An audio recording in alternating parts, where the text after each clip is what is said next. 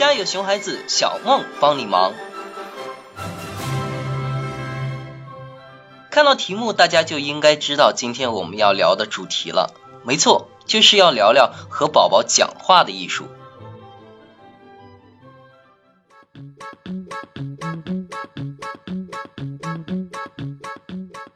很多宝爸宝妈相信都遇到过这样的情况：宝宝在做事时总是喜欢拖拖拉拉。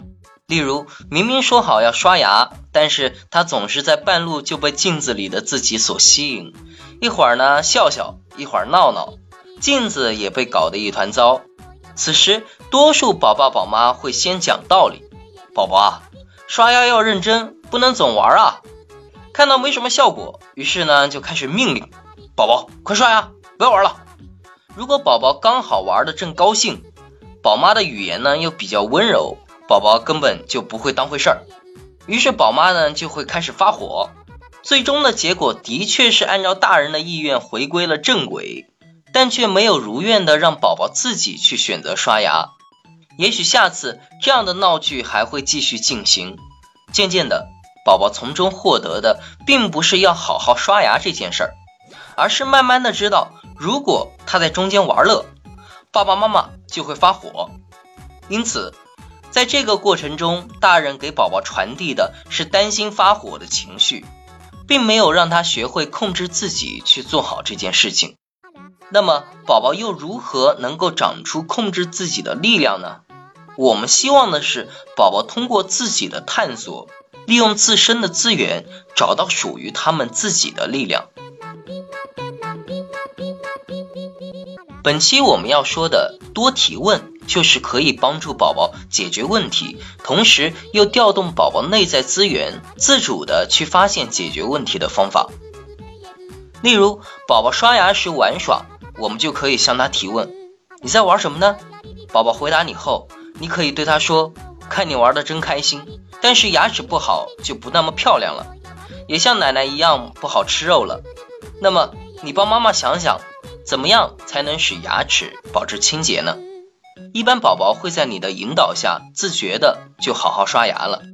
过后你再给宝宝定下规矩，每天刷牙时间是多久？快到了就去提醒他，逐渐养成一个好的习惯。那么如何在与宝宝的交谈中做到适合的提问，让宝宝获得力量，更加智慧呢？一，将命令式语气转变为提问式语气，比如。宝宝不想读书，你可以把“好好读书”这个命令变为“是什么原因让你不想读书呢？在读书上，妈妈可以怎么样帮助你呢？”例如，宝宝只是因为生字太多、故事不好玩等等，很多时候找到原因就是将问题解决了一半。这样转变还有一个好处是，它可以拉近你与宝宝之间的距离。让宝宝不把你放到家长这样对立的位置上，可以把你当成朋友，激发他向你表达的欲望。二，将为什么换成是什么原因让你怎么怎么样，还有是发生了什么让你怎么怎么样这样的提问方式。为什么这个语句呢？通常会带有责备、审视的感觉，比如你为什么不好好写作业？换成你不好好写作业是什么原因呢？这样一下语气就温柔了很多。换一种句式会让宝宝觉得爸爸妈妈比较尊重他，因此换掉以后会让亲子交流更加顺畅。三，多用开放式提问。在与宝宝的相处过程中，我们经常会问宝宝在幼儿园有没有好好吃饭？宝宝喜不喜欢这个玩具啊？宝宝，你爱不爱吃茄子呀？等等之类的。但总结来看，宝宝给出的答案通常是有、喜欢、爱吃这样单一的回答。问多了，我们会说我们家宝宝不爱说话。但很显然，宝宝的回答是我们的提问方式造成的。这样的方式是封闭式提问。因此，为了便于让宝宝说的、思考的更多。能够更加了解事情背后的原因，我们应该多使用“究竟发生了什么？是什么原因？可以怎么做？”这样开放式的提问方式。例如，我们可以说：“宝宝，今天在幼儿园都吃了什么呀？”“宝宝，这个玩具有哪些地方是让你喜欢的呀？”“宝宝，你都爱吃什么菜呀？”当宝宝进行回答时，我们要以包容接纳的态度来倾听，不要总是带着批判的态度进行教育。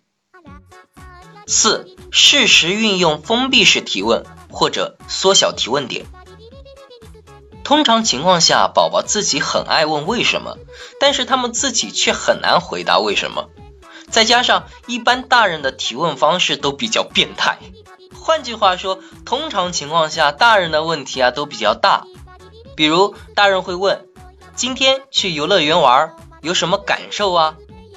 感受这两个字呢，对于小屁孩来说就是很摸不着头脑的词汇。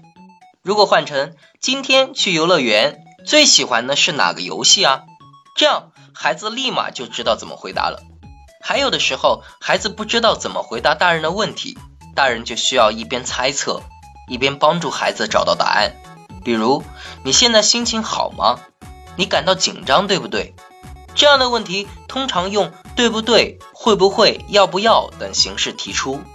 封闭式的提问方式呢，便于快速帮助孩子找到重点。那好，本期的节目到这里就要和大家说再见了。家有熊孩子，小梦帮你忙。